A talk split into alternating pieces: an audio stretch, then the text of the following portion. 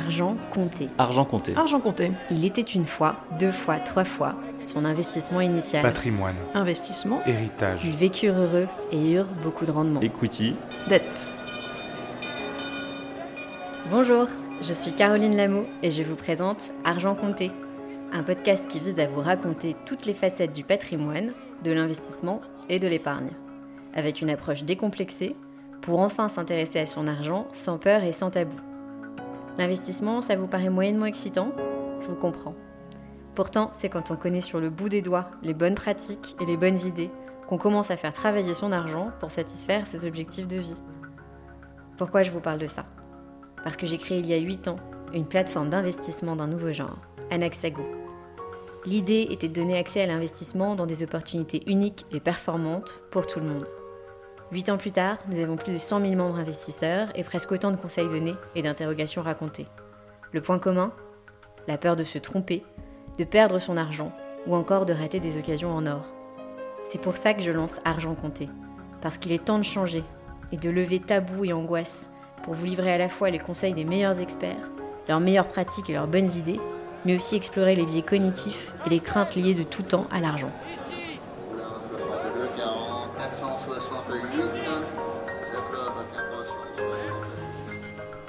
Bonjour à tous. Aujourd'hui, dans Argent Compté, il était une fois l'histoire de cette fameuse devise L'argent ne fait pas le bonheur. Si Crésus s'y est trompé longtemps avant nous, c'est dans les liaisons dangereuses qu'on trouve la première mention littéraire de cette phrase, quand Pierre Chauderlot de Laclos, l'auteur, fait écrire à la marquise de Merteuil. J'avoue bien que l'argent ne fait pas le bonheur, mais il faut avouer aussi qu'il le facilite beaucoup. L'expression sera reprise plus tard et plus ironiquement par Georges Feydeau qui dira L'argent ne fait pas le bonheur. C'est même à se demander pourquoi les riches y tiennent tant. Finalement, c'est cette notion de bonheur qui revient en permanence, cette injonction sociale quasi constante à être heureux. Bonheur, le mot est employé à toutes les sauces et l'idée fait rêver tout le monde, mais que sait-on vraiment du bonheur? Sur quoi se fonde-t-il? Pour en parler, nous recevons aujourd'hui Michael Mango, économiste, essayiste et conférencier. Il est docteur en économie et ses domaines d'intervention sont l'économie et la finance comportementale, l'économie du bonheur et la finance responsable. Il est l'auteur de nombreux ouvrages sur ces sujets et dirige désormais l'Institut de l'économie du bonheur. L'économie du bonheur est une branche émergente de l'économie, une véritable discipline académique qui s'évertue à observer et analyser les déterminants économiques du bien-être subjectif des individus tel qu'il est déclaré dans les études empiriques. Elle se distingue de l'économie du bien-être en ce qu'elle ne fonde pas ses analyses sur des considérations objectives et générales comme la santé, l'éducation ou l'environnement, mais sur ce que l'on appelle communément le bonheur, et donc plus précisément sur des témoignages d'ordre subjectif, recueillis lors d'enquêtes associant psychologie et sociologie, au cours desquelles chacun indique comment s'établissent par exemple ses liens avec sa famille, ses relations au travail et son rapport à l'argent bien sûr. Bonjour Mickaël, merci d'être avec nous euh, ce matin dans cet épisode d'Argent compté. Où on va débattre de, cette antique question. Est-ce que euh, l'argent fait finalement euh, le bonheur? Vous êtes docteur en économie, chercheur en finance comportementale. L'économie du bonheur et la finance responsable font partie de vos spécialités et vous dirigez aujourd'hui l'Institut de l'économie du bonheur. À quel moment dans une vie on devient dirigeant de l'Institut de l'économie du bonheur? Qu'est-ce qui s'est passé? Bonjour Caroline.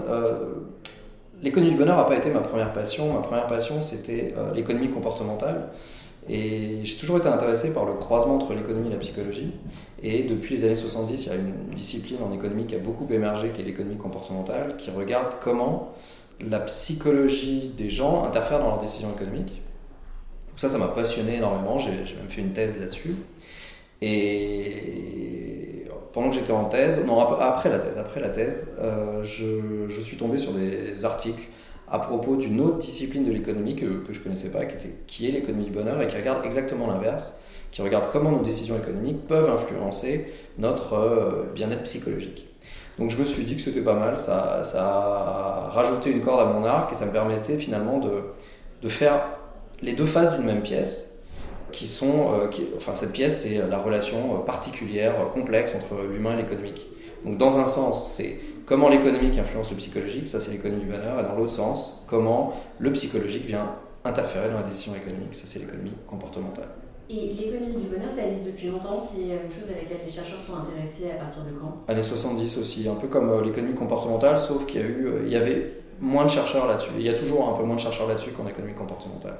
Mais maintenant, c'est, vous avez des chercheurs euh, dans le monde entier qui, qui, traitent de ces questions-là, donc qui essayent de voir, euh, à force d'études euh, économétriques, comment nos situations économiques et, notre, et nos comportements économiques influencent notre bonheur. Donc ça peut être, ils peuvent regarder comment la consommation influence le bonheur, comment l'épargne influence le bonheur, comment les revenus influencent le bonheur, comment le statut face à l'emploi influence le bonheur. Et il y a plein de choses intéressantes qui ressortent de ça. Et ce phénomène de, de, de, l'économie euh, comportementale, euh, l'économie du bonheur, est-ce que c'était euh, dans les années 60-70, on est post-guerre mondiale Qu'est-ce que les gens cherchent en fait? Est-ce qu'ils cherchent à comprendre le moral d'un pays? Ce qui va guider la, consommation dans les années à venir? C'est un peu ça. Il faut comprendre que les chiffres de santé économique sont assez récents aussi. Hein. Le, le, PIB, par exemple, c'est un chiffre qui date de 45, 1945. Donc en 1970, on a 20-30 ans de recul sur le PIB. Et là, vous avez des chercheurs qui se sont posés juste une question toute simple. Est-ce que le développement économique, qui est évident quand on regarde les chiffres du PIB, est-ce que ce développement économique a conduit à une amélioration du bonheur? Donc vous avez un chercheur américain qui est devenu le père de la discipline qui s'appelle Richard Easterlin, qui a regardé s'il y avait une corrélation entre la hausse du PIB par habitant aux États-Unis et le niveau de bonheur moyen aux États-Unis. Et ce qu'il a observé, c'est que non, pas du tout. Depuis 45, donc lui, il a commencé à regarder ça dans les années 70. En 30 ans, il y a eu une croissance énorme du PIB par habitant aux États-Unis. Même si ça n'a pas eu la force des 30 glorieuses françaises, c'était quand même déjà une croissance très forte. Et pour autant, le niveau de bonheur moyen est resté à peu près flat, à peu près, à peu près identique. Donc là, il s'est posé la question pourquoi, qu'est-ce qui se passe, etc. Donc ça a ouvert le, champ libre à toute une discipline. Et à quel moment euh, la question de l'argent intervient dans ces sujets-là? C'est dans les différents tests que vous faites? Bah, euh, Les centrales, parce que quand vous dites PIB par habitant, vous entendez aussi revenu par habitant. Donc c'est vraiment euh, la question l'argent fait-il le bonheur est vraiment au centre de la discipline. Et finalement, cette expression euh, l'argent ne fait pas le bonheur, alors chez moi, elle est très très ancrée. Voilà, j'ai grandi dans une ville profondément socialiste, voire communiste, donc ces sujets-là étaient, étaient abordés de façon très très pudique. Et l'argent ne fait pas le bonheur, c'est un truc, c'est un leitmotiv que j'ai entendu toute mon adolescence mon enfance. Je sais pas d'où vient l'expression. Moi non plus. Moi non plus, mais elle est, elle est complètement fausse. Euh, toutes les données en économie du bonheur montrent que l'argent fait le bonheur. En tout cas, jusqu'à un certain seuil. Donc euh, cet adage, qui est très connu en français, pas qu'en français d'ailleurs, il est faux, empiriquement faux. Il est empiriquement faux. Aujourd'hui, euh, le bonheur tel qu'on le définit pour un économiste, est-ce que c'est c'est très subjectif comme, enfin, Par exemple, si moi je vous dis bah, je suis très heureuse, euh, je vous crois. Vous me croyez? Oui, parce que c'est euh, l'autre. Euh, enfin, le bonheur, c'est le nom un peu, un peu grand public. Le nom plus scientifique de ce sentiment, c'est bien-être subjectif. Donc, c'est subjectif intrinsèquement. Et dans la, définition qu'on utilise en économie du bonheur et dans d'autres sciences du bonheur, c'est une, définition assez, large, assez vague, qui est, c'est un état psychologique, le bonheur, marqué à la fois par des émotions positives au quotidien, et par une évaluation globale positive de votre vie. Quand vous me dites je suis heureuse, normalement, j'entends, j'ai souvent des émotions positives dans mes journées et euh, je suis plutôt satisfaite de ma vie. Voilà ce que j'entends quand vous me dites ça. Si vous voulez dire autre chose que ça, ça me pose un problème. D'accord. Et derrière, euh, donc l'économie comportementale et l'économie du bonheur, vous allez aller chercher euh, donc empiriquement tester qui fait qu'il euh, y a des émotions positives au quotidien. Et surtout, euh, il y, a des travaux sur les émotions, mais la plupart des travaux sont sur la partie cognitive du sentiment de bonheur, qui est ce qu'on appelle la satisfaction de la vie. Donc votre pensée sur votre vie. Donc ce qu'on va vraiment chercher, et là on a des, kilos d'études là-dessus, c'est euh, les liens entre des situations économiques particulières et cette évaluation particulière de sa propre vie. Alors ça m'amène une autre question que je n'avais pas prévue euh, au, départ, euh, cette pensée sur notre vie. Si les recherches ont commencé dans les années 60-70, au moment où... 70, pas 60. 70, ok. Si ça n'a rien à voir avec Woodstock, absolument rien. Il y ah C'est pas un travail sur les drogues, non, non, non. Ah c'est après, c'est après, c'est plutôt la période euh, choc pétrolier. D'accord, donc c'est sérieux. C'est pas des chercheurs qui sont perdus. Non, non dans des champignons hallucinogènes, non. non, non. Ah mince. Le mythe s'effondre. Donc, ce que, ce que je cherchais à savoir, c'est que aujourd'hui, on a un vrai sujet de comparaison sociale qui nous a été apporté, je pense, par les réseaux sociaux. Pas aujourd'hui, c'est vieux comme le monde, ça, la comparaison sociale. Sauf que maintenant, elle passe par les médias digitaux. Et est-ce qu'elle est décuplée par les médias digitaux? Oui, et surtout, euh, ce sont plus les mêmes référents. Avant, la comparaison sociale, c'était des comparables de proximité. Ouais. Donc c'était le voisin, le collègue, le beau-frère, pour faire simple. Maintenant, c'est aussi euh, tous ceux qu'on croit sur les réseaux sociaux. Et euh, c'est euh, Nabila, c'est Kim Mhm. Kardashian. Donc ça, ça vous n'aviez pas accès à ça avant d'avoir les différents médias. Mais la première rupture, ça n'a pas été les réseaux sociaux, ça a été la télé. La télé, oui. Donc vous aviez déjà un, une- un énorme changement dans le processus de comparaison sociale avec l'émergence de la télé. Donc euh, la télé a vraiment été euh, euh, le point de départ de cette compétition digitale. D'accord. Donc la télé, euh, c'est fin des années 50 aux États-Unis, Oui, années 70 en Europe à peu près.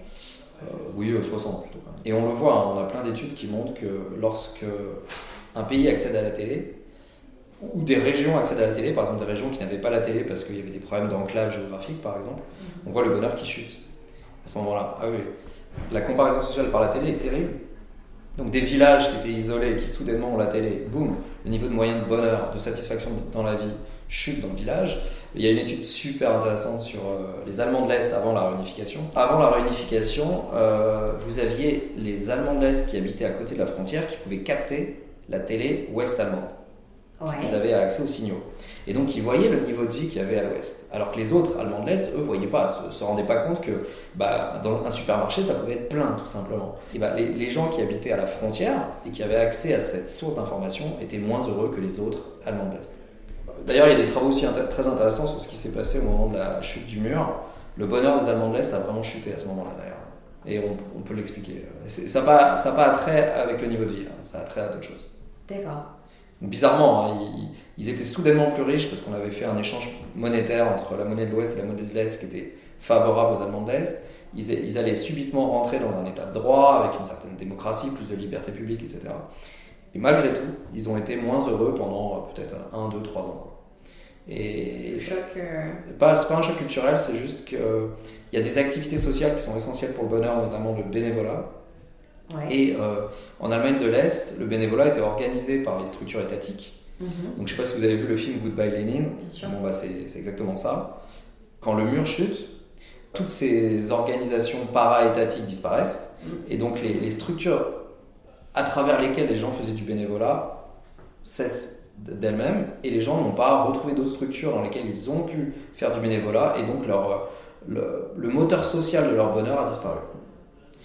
Et- ils avaient beau être plus riches et avoir accès à des supermarchés euh, très bien fournis, c'était, c'était que dalle par rapport à, ce qu'ils avaient perdu.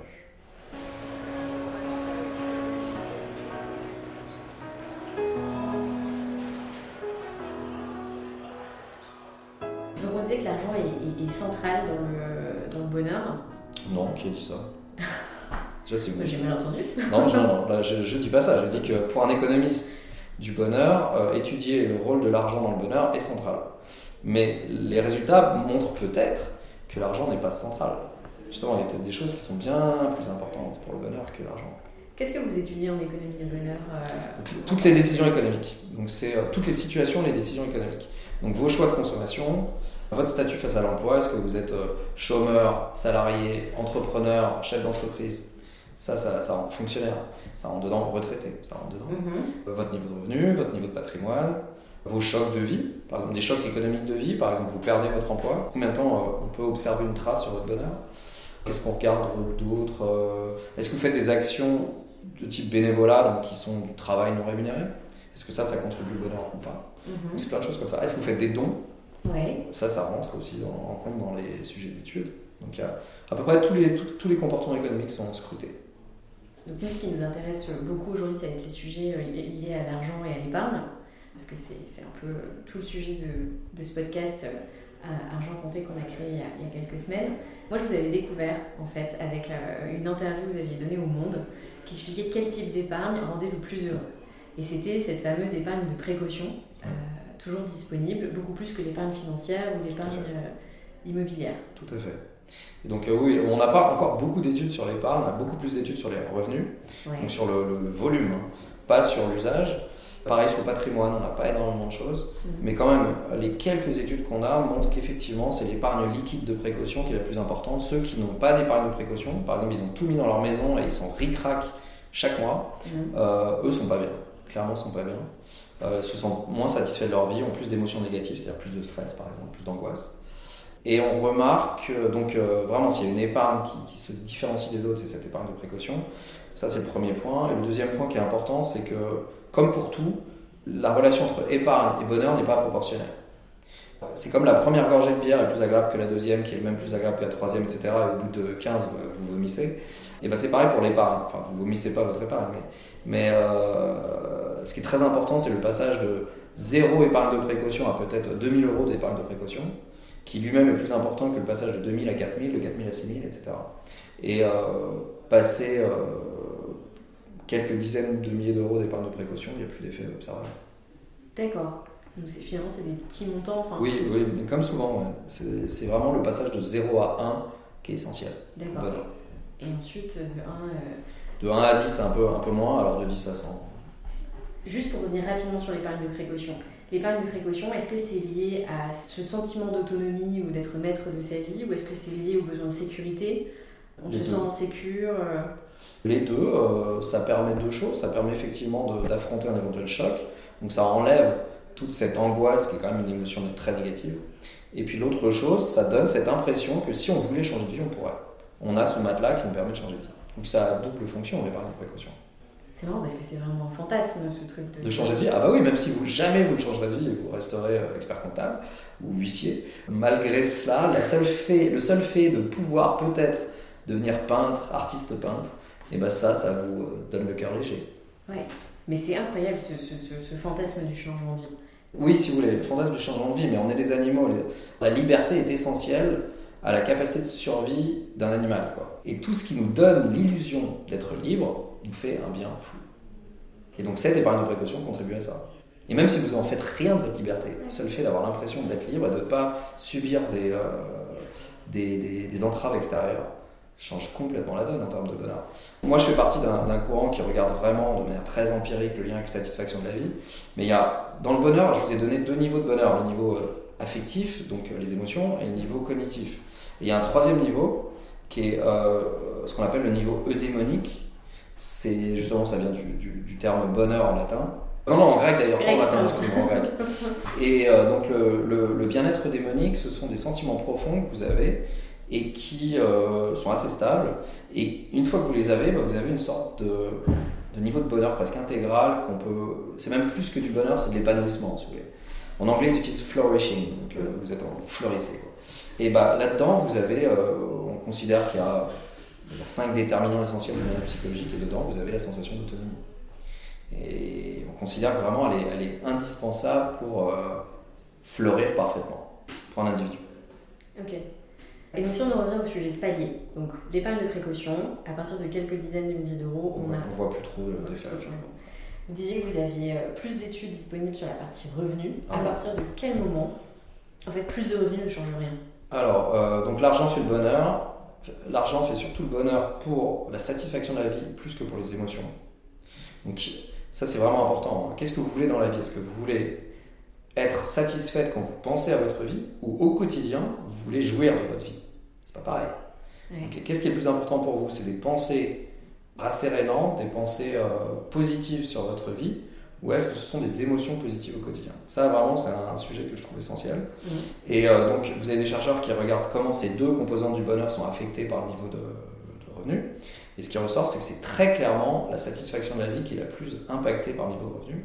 Donc, avoir de l'argent, ça aide à améliorer votre pensée sur votre vie. Pas votre vie, votre pensée sur votre vie. Mm. Alors ça va crescendo, plus vous en avez mieux c'est. Et depuis 10-15 ans, on savait que passer un certain seuil, ça s'arrêtait, l'effet était plus visible. on a de nouvelles euh, recherches qui montrent que même, le résultat est même pire que ça, ça décroît à partir d'un seuil qui est qu'on peut cibler autour de 100 000 euros en Europe ou aux États-Unis. Donc passer 100 000 euros, on remarque que les personnes qui ont des revenus au-delà de ça ont un niveau de bonheur plus faible. Là, c'est quand même assez surprenant parce que l'argent permet d'acheter plein de choses, permet de se sentir encore plus libre euh, normalement dans la vie. Enfin, on a un éventail des possibles qui est plus large, plus on a d'argent. A priori, oui. A priori, bah non, en fait, non. C'est pas l'argent qui diminue le bonheur, c'est le mode de vie qui va avec de hauts revenus qui diminue le bonheur. Donc on, a des chercheurs ont essayé de comprendre pourquoi, et ils ont observé que chez les personnes à très haut revenu, il y avait une, une, sensation d'autonomie et de contrôle sur sa vie qui était amoindrie, qui était dégradée. Donc la contrepartie d'avoir de très hauts revenus, très souvent, c'est avoir un, mode de vie de fou, avoir un emploi du temps sur le, énorme, euh, titanesque, sur lequel on n'a pas beaucoup de contrôle en fait. Mhm. Donc premièrement, euh, vous avez plein d'obligations extérieures, vous avez l'impression de ne pas pouvoir vous en échapper. Et puis, euh, vous, vous êtes peut-être mis la corde au cou, c'est-à-dire que vous avez mis en place un mode de vie aligné avec vos hauts revenus. Et maintenant, vous avez plein de vies alternatives qui vous sont interdites, puisque ça nécessiterait d'arrêter plein de choses auxquelles vous êtes déjà habitué. Donc euh, la très belle voiture, la grande maison, la résidence secondaire, euh, l'école privée de vos enfants, euh, l'école bilingue de vos enfants, le country club, enfin des choses comme ça. Tout ça, ce serait impossible de les garder si vous décidiez subitement de, je sais pas, de devenir peintre ou dessinateur ou sculpteur.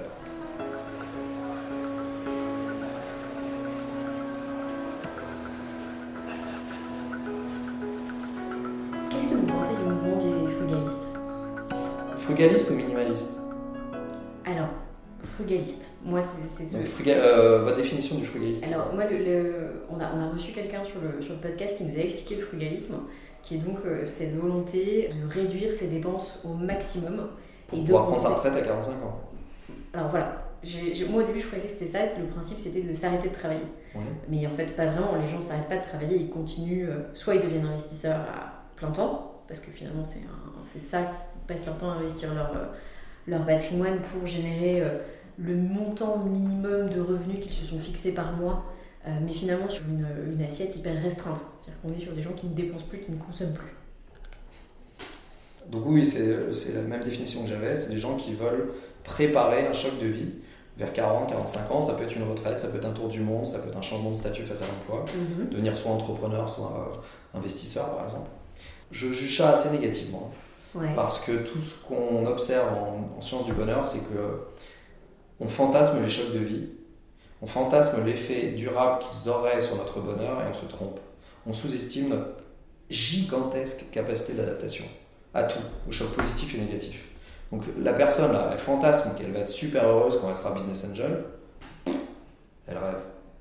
Elle ne sera pas beaucoup plus heureuse parce que la plupart des choses qui déterminent votre bonheur, vous allez les emporter avec vous une fois le choc passé. Donc la personne va rester la même. Donc, si elle est neurasthénique, elle restera neurasthénique. Si elle n'a pas d'amis, elle n'aura toujours pas d'amis. Si elle est introvertie, elle aura toujours des une problématique pour nouer des relations sociales.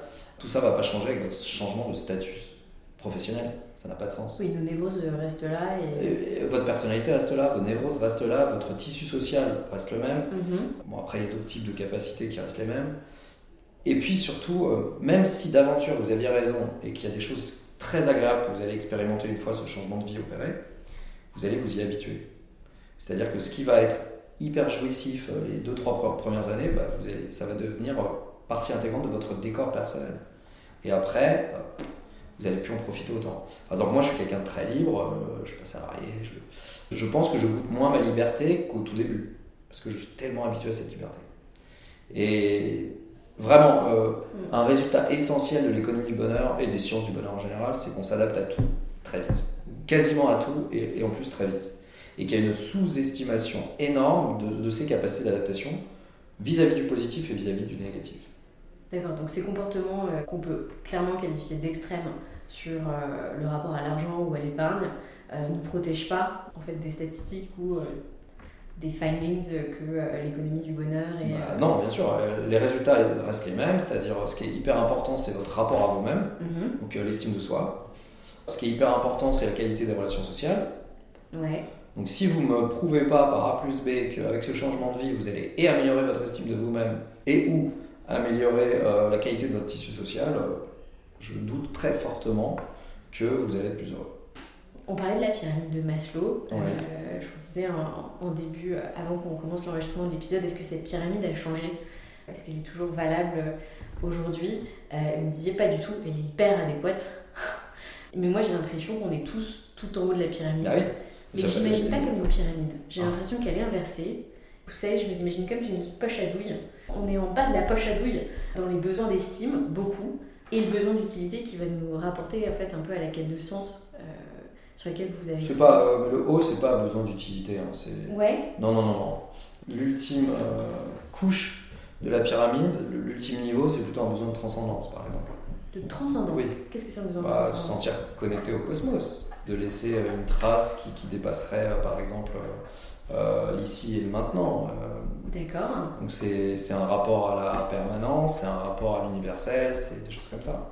Et ça, vous l'avez effectivement quand vous avez atteint euh, tout le reste, c'est-à-dire vous avez des amis, euh, socialement vous avez un bon statut, euh, vous arrivez à manger à votre faim, vous n'êtes pas en danger. bah, à un moment, ça suffit plus. Et, et ce que vous voulez, c'est cette relation cosmique. Et, et pourquoi, pourquoi elle est dans ce sens-là, la pyramide? Vous avez l'air, vous voulez la- inverser le sens de la pyramide, mais elle est dans ce sens-là simplement parce qu'il y a très peu de gens qui sont tout, tout là-haut. D'accord. Donc, c'est pour ça qu'il l'a il l'a constitué comme une pyramide. Et en tout cas, en tout cas dans les sociétés euh, traditionnelles, Mhm. euh, vous avez très peu de gens qui sont là où la plupart des gens sont en bas. Mais effectivement, euh, plus les pays se développent économiquement, plus Mhm. les gens montent petit à petit la pyramide et arrivent sur les, sur les, les couches du haut, sur les, les- les niveaux du haut. Et, et d'ailleurs, et c'est ça qui pose un énorme problème entre qui vient comment dire, interférer dans la relation typique entre revenu et bonheur. C'est que si vous êtes là-haut et que vous rêvez de, de cette relation cosmique, gagner 5 000, 10 000, 15 000 euros de plus par an, ça ne changera pas la donne. Le lien entre revenu et, et bonheur se distend à mesure que les gens montent la pyramide de Maslow. Et donc le lien entre revenu et bonheur est beaucoup plus fort dans les pays émergents que dans les pays développés. Ah ouais Ah oui, c'est logique. Et c'est effectivement. L'argent, l'argent achète le bonheur en bas de la pyramide. L'argent n'achète pas le bonheur en haut de la pyramide. Et d'ailleurs, c'est pas une. euh, soyons clairs, hein, la, pyramide de Maslow, c'est pas une théorie du bonheur, hein, pas du tout. C'est une théorie de la motivation. C'est-à-dire quels sont les objectifs qui mobilisent votre attention et vos efforts? Donc vos objectifs ne sont pas les mêmes quand vous avez euh, encore rien dans votre euh, assiette, par exemple, que lorsque vous êtes repu et du coup que vous vous intéressez à la dimension cosmique de la vie. Donc tout ça pour dire que le paradoxe d'Easterlin, dont je vous ai parlé d'Easterlin, c'est cette idée que depuis euh, au- 30 voire 60 ans, le bonheur n'augmente plus alors que le revenu par habitant augmente fortement. Mhm. Cette, euh, cette anomalie, parce que quand on regarde à l'intérieur d'un- du- d'un pays, on s'aperçoit que les riches sont plus, plus heureux que les, moins riches. Donc on pourrait se dire, bah, quand un pays va s'enrichir, tout le monde va monter en termes de bonheur. Mais pas du tout. Donc il a fallu expliquer pourquoi. Il y a plein d'explications à ce paradoxe d'Historine, mais une explication, c'est qu'on devient de plus en plus post-matérialiste maintenant dans les pays riches, et qu'à mesure qu'on devient de plus en plus post-matérialiste, eh bien, l'accroissement de nos revenus n'apporte plus un accroissement du bonheur. Parce que ça nous amène à nous orienter vers de nouveaux objectifs de vie qui ne sont plus servis par les revenus. J'ai beaucoup de mal euh, à me projeter là-dedans parce que je sais que. Vous êtes, parce que vous êtes très matérialiste? Parce que certainement, je suis très matérialiste. Et euh, non, on est dans une société euh, de plus en plus séculaire. Ouais, mais justement, il y, a, il y a une recherche de spiritualité par d'autres canaux. Ouais. et une recherche de transcendance justement par d'autres canaux et qui peut se retrouver dans des choix de consommation, des choix engagés, dans des choix d'épargne, des choix engagés aussi, qui reflètent vos valeurs, qui reflètent vos aspirations, qui reflètent vos combats. Il y a effectivement une sécularisation, une sécularisation pardon, mais elle a plein de conséquences au quotidien parce que le besoin de transcendance reste là. D'accord. Et elle se. Il reste là et central maintenant. D'accord. Et elle se traduit vraiment dans, euh, dans des engagements euh, au-delà d'avoir une foi. C'est-à-dire que euh, avant on avait, on avait une foi et euh, c'était ce qui sécurisait aussi ce, ce besoin-là. Aujourd'hui, on, voilà, on, on cherche la transcendance autrement et on l'adapte dans notre. Bah, c'est plus une transcendance à Dieu, mais ça peut être une transcendance à la nature, par exemple. Tous ces engagements écologiques, mhm. on peut y voir quelque chose qui est pas très loin d'une foi religieuse. Et ça, ça peut rejaillir dans tous les comportements économiques, donc euh, vos choix de, de support d'épargne, vos choix de consommation, vous êtes euh, vegan, bio, etc. Donc, euh, vous... je trouve que cette grille de lecture de Maslow, et qui après a été prolongée par les travaux d'un politologue américain qui s'appelle Ronald Inglehart, qui est le théoricien du concept de post-matérialisme, Mhm. est vraiment euh, plus que jamais d'actualité. C'est incroyable que les modèles euh, fonctionnent à ce point-là. Vous Après, non, tout, tout fonctionne pas dans le modèle de Maslow. hein. Par Ouais. exemple, Maslow dit qu'il y a un effet cliqué, c'est-à-dire. euh, non, non, l'effet cliqué il marche, mais ce qu'il dit, c'est que. Non, c'est un anti-effet cliqué, pardon. Mhm. C'est que quand on vous enlève une couche inférieure, vous revenez à cette couche inférieure. Même si vous aviez dépassé ça, si euh, pour une raison ou une autre, il y a un choc économique et que vous ne mangez plus à votre faim, vous redescendez à ça. Ça, c'est pas complètement sûr. Euh, il y a des poètes euh, maudits hein, qui étaient décharnés, qui habitaient dans des réduits de 6 mètres carrés, mais ils étaient tellement accaparés par leur poésie qu'ils étaient là-haut, ils cherchaient la transcendance ou, ou l'épanouissement, et ils s'en foutaient des contingences matérielles. Donc cette partie-là de la théorie de Maslow n'est pas complètement validée, mais, mais la séquence fait aller du bas vers le haut de la pyramide, lui, est plutôt acté.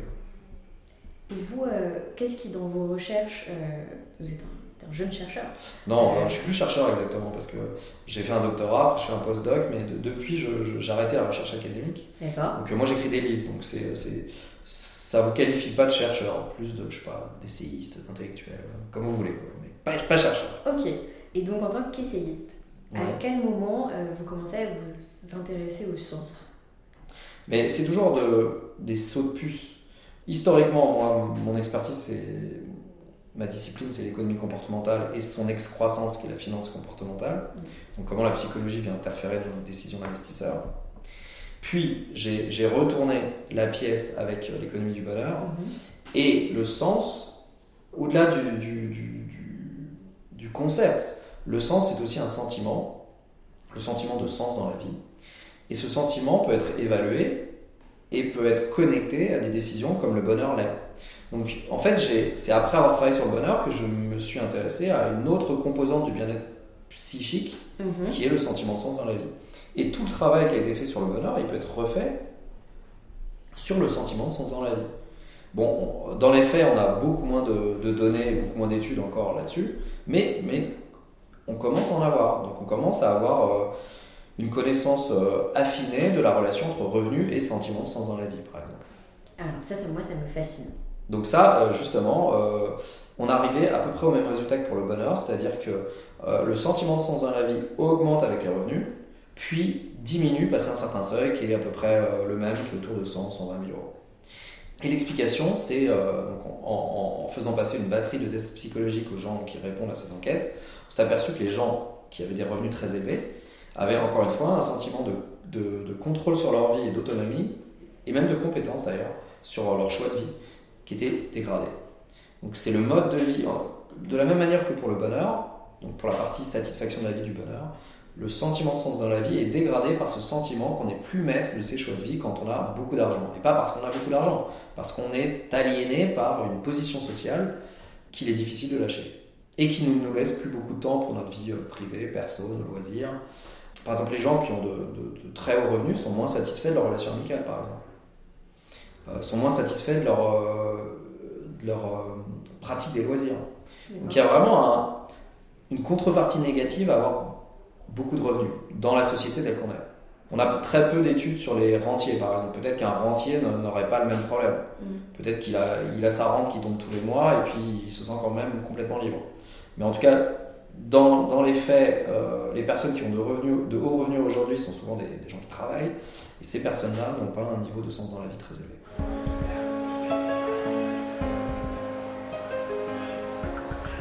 Alors moi, bêtement, euh, pour moi, le sens, ça se trouvait euh, via des, du bénévolat, des actions concrètes, des dons, des... Enfin, je, je, je, dirais que moi, je mesurerais plus le sens de ma vie mais c'est complètement subjectif par le, bienfait autour de le bienfait autour de nous. Et pour moi, pas forcément. vous avez une, vision qui est très euh, fermée du sens. C'est-à-dire que vous, vous confondez sens avec finalité et, et, la finalité à laquelle vous pensez est très très restreinte et très ciblée, quoi, très spécifique. Euh, dans les travaux sur le sens, on repère qu'il y a trois dimensions qui font le sentiment de sens. Donc il y a celle que vous dites, la finalité, mais il y en a deux autres il y a le sentiment de cohérence, d'ordre. Et le troisième, c'est le sentiment de signifiance. C'est-à-dire d'être important pour ce qu'on fait. Donc, aura l'impression que sa vie a beaucoup de sens, la personne qui euh, est tournée vers un objectif, qui se sent importante pour la réussite de cet objectif, et qui a euh, une vie qui est bien réglée, où il y a une cohérence entre les faits et les aspirations, entre les faits et les croyances, entre les différents faits aussi. Mhm. Et en fait, on s'est aperçu que euh, le sentiment de sens dans la vie ou au travail pouvait découler de, juste de la survenue, par exemple, de ce sentiment de cohérence. Donc, par exemple, au travail, le sentiment de sens au travail, il est, vraiment boosté chez les personnes qui ont l'impression d'être très bien utilisées dans leur travail. C'est-à-dire des personnes qui ont l'impression qu'il y a une cohérence totale entre ce qu'ils font et ce qu'ils sont. Et qu'ils n'ont pas à trahir leur personnalité ou leurs compétences cardinales au jour le jour dans leur travail. Donc ils peuvent s'exprimer, ils peuvent exprimer leur créativité, voire leurs opinions, leur sensibilité mhm. dans leur travail. Par contre, la personne qui aura l'impression d'être très mal utilisée, elle est très créative, elle fait un boulot euh, au contraire qui est très euh, minutieux, très euh, je sais pas, administratif par exemple. Elle, elle aura l'impression que sa vie n'a pas de sens, parce qu'elle n'est pas à sa place. Il n'y a pas de cohérence dans Oui, entre, entre ce qu'elle vit et ce qu'elle est. Être à sa place, c'est essentiel pour le sentiment de sens dans la vie. Les autres chemins importants, c'est se sentir grandir, croître, se sentir communier avec les autres. Et le, la dernière, euh, le dernier chemin ou la dernière composante, c'est se sentir euh, tourné vers une finalité. Et donc euh, contribuer à quelque chose qui, est bien défini et qui est, souvent plus grand que soi. Ok, donc la petite fenêtre dont on parlait tout à, l'heure. Ok. C'est effectivement beaucoup plus riche que ce que j'imaginais et ça, ça englobe un, un certain nombre de tests euh, qui seraient intéressants de faire. Aujourd'hui, vous disiez que vous avez beaucoup de données sur euh, les sujets liés aux revenus. Tout ce qui est lié à, enfin, à l'épargne, au patrimoine, c'est des, des, choses qui sont en cours d'exploration bah, Sur les revenus, déjà, on a plein de choses. Et là, vous avez de plus en plus d'études qui regardent euh, effectivement le lien entre le patrimoine et, le bonheur ou le sens la situation d'endettement par exemple aussi. Ah oui. Donc pour l'instant c'est difficile de conclure, mais d'ici je pense 2-3 ans on aura vraiment un tel volume qu'on pourra déjà avoir des idées aussi claires que pour le revenu par exemple. Ça va être euh, hyper intéressant. Ça nous fait une bonne transition vers votre, euh, votre profil d'investisseur. Vous, vous êtes professeur à l'ESSEC Enseignant à l'ESSEC, donc j'enseigne différents cours d'économie et de finance à l'ESSEC. D'accord. Donc euh, oui, et notamment des cours de gestion de portefeuille, donc vos questions d'investisseur, elles me parlent, oui. Ça doit être hyper intéressant. Ça fait combien de temps que vous faites ça bah, Je suis un peu vieux maintenant, donc ça fait une quinzaine d'années. D'accord donc ça a démarré euh, assez vite. Et vous, vous êtes investisseur à titre personnel vous Oui, euh, depuis, euh, depuis, depuis tout jeune. Vous avez commencé très jeune Oui, bah, pendant la bulle Internet, donc fin des années 90. Ah oui, vous étiez, vous étiez vraiment... Oui, mais j'avais, oui, pas 10 ans à Non, mais c'était pas 20 ans. Oui, voilà, c'est ça, à peu près. Ouais, c'est tôt en fait. Oui, mais beaucoup de gens, c'était le phare, faut, je sais pas quel âge vous avez, mais, mais la fin des années 90, en bourse, c'était le Far West. Hein. Ouais. Ça rien Enfin, même ce qui se passe aujourd'hui sur certains secteurs, ça n'a rien à voir. Ce qu'on avait pendant la bulle Internet, c'était euh, tous les jours euh, des actions qui prenaient plus 10, plus 20, moins 10, moins 30 euh, sur le second marché, sur le marché libre. Enfin, et beaucoup de gens de ma génération, notamment des garçons, se sont laissés aller à cette euphorie. Et ils ont perdu leur chemise, certes, mais c'est là qu'ils ont attrapé le virus. Ouais, oui, j'imagine si que je peux me permettre. Il n'y avait pas de geste barrière à l'époque. On y allait comme ça et pas. Ça, ça passe bien, hein, c'est blague. Oui, merci. Euh, ce qui est hyper intéressant dans le fait que vous ayez commencé jeune, est-ce que votre, votre rapport à l'argent et à l'investissement a changé? Depuis euh, ces premiers investissements en bourse Oui. Bah, bon, après, c'est particulier puisque j'enseigne ça. Mais euh, oui, je, maintenant, je constitue un portefeuille d'une manière beaucoup plus responsable que je ne le faisais avant. Quoi. Donc avant, j'étais sur des titres ultra volatiles, euh, j'avais un portefeuille très très concentré, euh, autant de choses que je ne fais plus. Mais euh, ça n'a pas changé mon rapport à l'argent, ça a changé mon rapport au placement. Et cette histoire est marquée en moi au fer rouge, et donc je me laisse plus trop aller à, à la griserie. si vous voulez. Je, je peux me laisser aller à prendre un peu plus de risques dans les mauvais moments, comme tout le monde, hein, c'est un biais classique. Mhm. mais mais j'arrive, je fais rarement d'énormes erreurs sur mon portefeuille il, est jamais euh, complètement déraisonnable, mon portefeuille. C'est pas, pas possible. Ça. Ouais, donc on est passé d'une phase d'excitation où de toute façon on y passe beaucoup de temps, donc il faut que ça bouge aussi. Ouais, euh, je sais pas si il faut que ça bouge, mais euh, quand vous y êtes dedans, vous êtes vraiment, c'est comme, je sais pas, une boîte de nuit, hein, ça, ça, clignote de tous les côtés. vous avez envie de faire des choses, quoi. ça passe pas de, rester là sur son fauteuil à regarder les cours monter, quoi. C'est pas comme ça que ça. C'est pas ce que vous avez envie de faire. Mais, mais voilà, avec l'âge aidant et la maturité, euh, je fonctionne plus de la même manière. Donc vous, vous avez un gros tropisme action Oui, c'est joliment dit ça. Oui, j'ai un gros tropisme action. Est-ce qu'il y a une classe d'actifs sur laquelle vous n'allez pas du tout?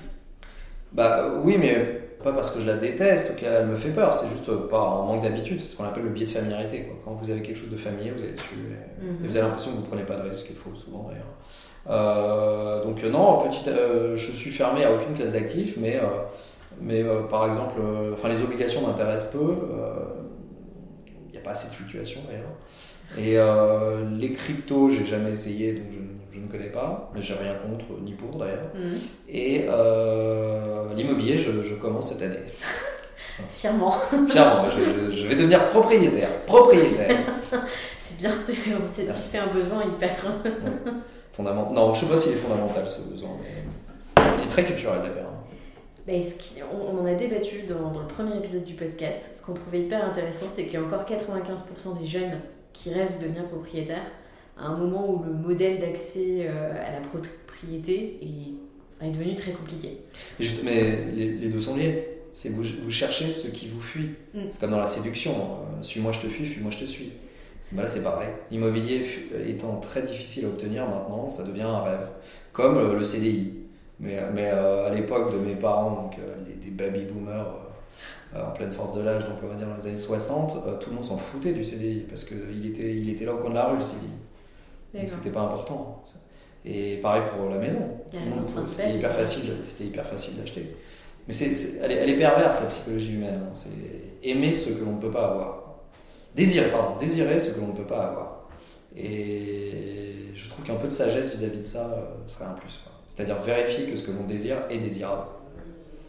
Alors ça, c'est c'est un très bon conseil d'investisseur, je pense. Vérifier que ce que l'on désire euh, désirable. est désirable. Ça, ça permet de gommer euh, pas mal de biais.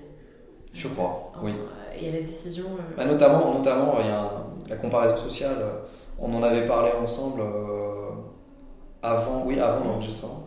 La comparaison sociale, c'est c'est un mécanisme presque consubstantiel à l'humain, et pas qu'à l'humain d'ailleurs, à, à toutes les espèces sociales en fait. Et euh, ça nous fait faire des choses complètement absurdes, hein, c'est-à-dire désirer ce que l'autre désire. Ouais. Et ça, mais voilà, c'est très très dur de dépasser ça. Mais de voir tout le monde vouloir un produit, vous avez envie de ce produit. Et euh, ça, c'est énormément utilisé par les, euh, les experts du marketing. Mais, mais c'est vrai qu'avoir cette capacité de prendre du recul et de se demander si vraiment ce que l'on est en train d'essayer d'a- d'acheter est quelque chose que l'on désire profondément ou seulement que l'on désire par mimétisme, ça peut amener à changer radicalement son comportement.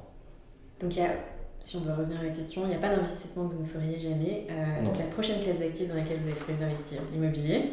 Oui, S'il y a des choix que vous deviez refaire à 20 ans ou à 30 ans, est-ce qu'il y a des choses que vous changeriez? Euh, Est-ce que vous feriez de l'immobilier plus tôt? Est-ce que, euh, ou alors vous referiez exactement la même chose? Non, parce que, enfin, oui, patrimonialement parlant, ça aurait été bien de faire de l'immobilier plus tôt. Mais un, euh, on ne connaissait pas l'histoire à l'époque. Mhm. Et deux, il n'y a pas que le patrimoine dans la vie. Donc, non. Pas spécialement Non.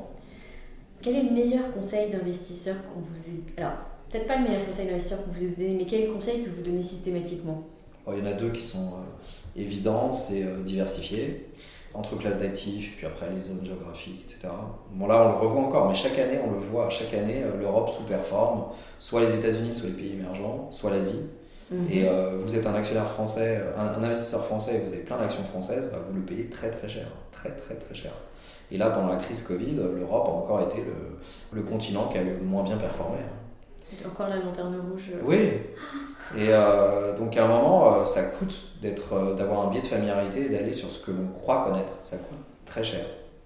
Donc euh, je me bats contre ce biais de familiarité, ça c'est un peu mon, mon ma croix personnelle.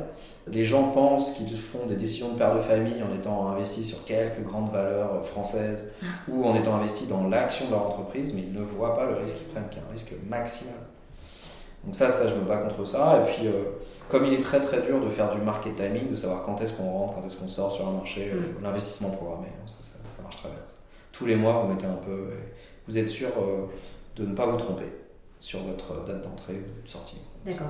De, de, de mettre un peu de régularité Oui, euh, dans, les- dans ces placements. dans le sujet. Ouais. Se dire, euh, j'alloue une enveloppe annuelle, Oui. je ventile. euh, Et, oui, et vous ne vous laissez pas euh, de la discrétion sur, le, sur la ventilation, justement. Non, elle est systématique, elle est automatique. C'est tous les mois, je mets euh, X centaines d'euros euh, sur un plan d'épargne. Voilà. D'accord. Ça permet d'avoir une performance qui est, qui est- qui est bien supérieure à celle qu'ont normalement les investisseurs individuels quand ils se laissent aller à choisir eux-mêmes leur point d'entrée. Ok. Est-ce qu'il y a euh, autre chose, d'autres règles que vous vous imposez dans vos investissements? Euh, non, euh, non, non, là, des règles de diversification, donc j'essaie de, de, enfin, chaque ligne ne peut pas avoir une certaine part du portefeuille. Donc ça, je, je scrute ça assez fidèlement.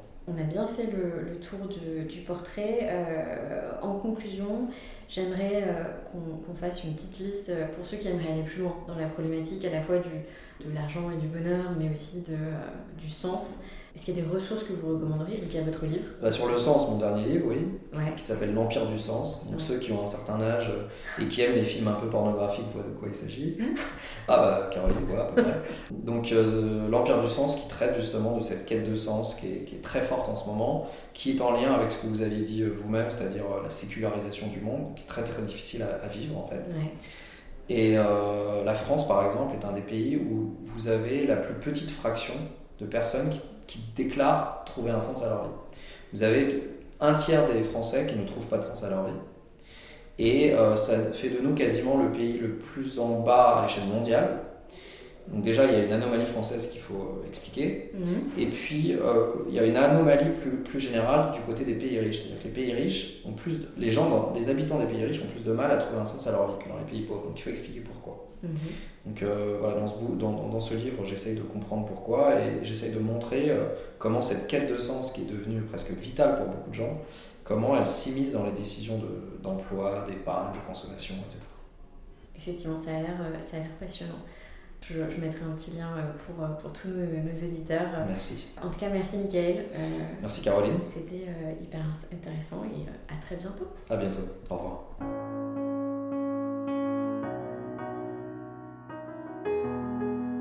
Merci d'avoir pris le temps d'écouter ce nouvel épisode d'Argent Compté. Si vous avez aimé, n'hésitez pas à me le dire en laissant une note sur Apple Podcast, ça nous aide beaucoup. Je suis également joignable à l'adresse email caroline.argentcompté.com si vous avez des questions ou des idées, ou bien entendu via anaxago.com si vous avez besoin de conseils. A très bientôt pour un nouvel épisode.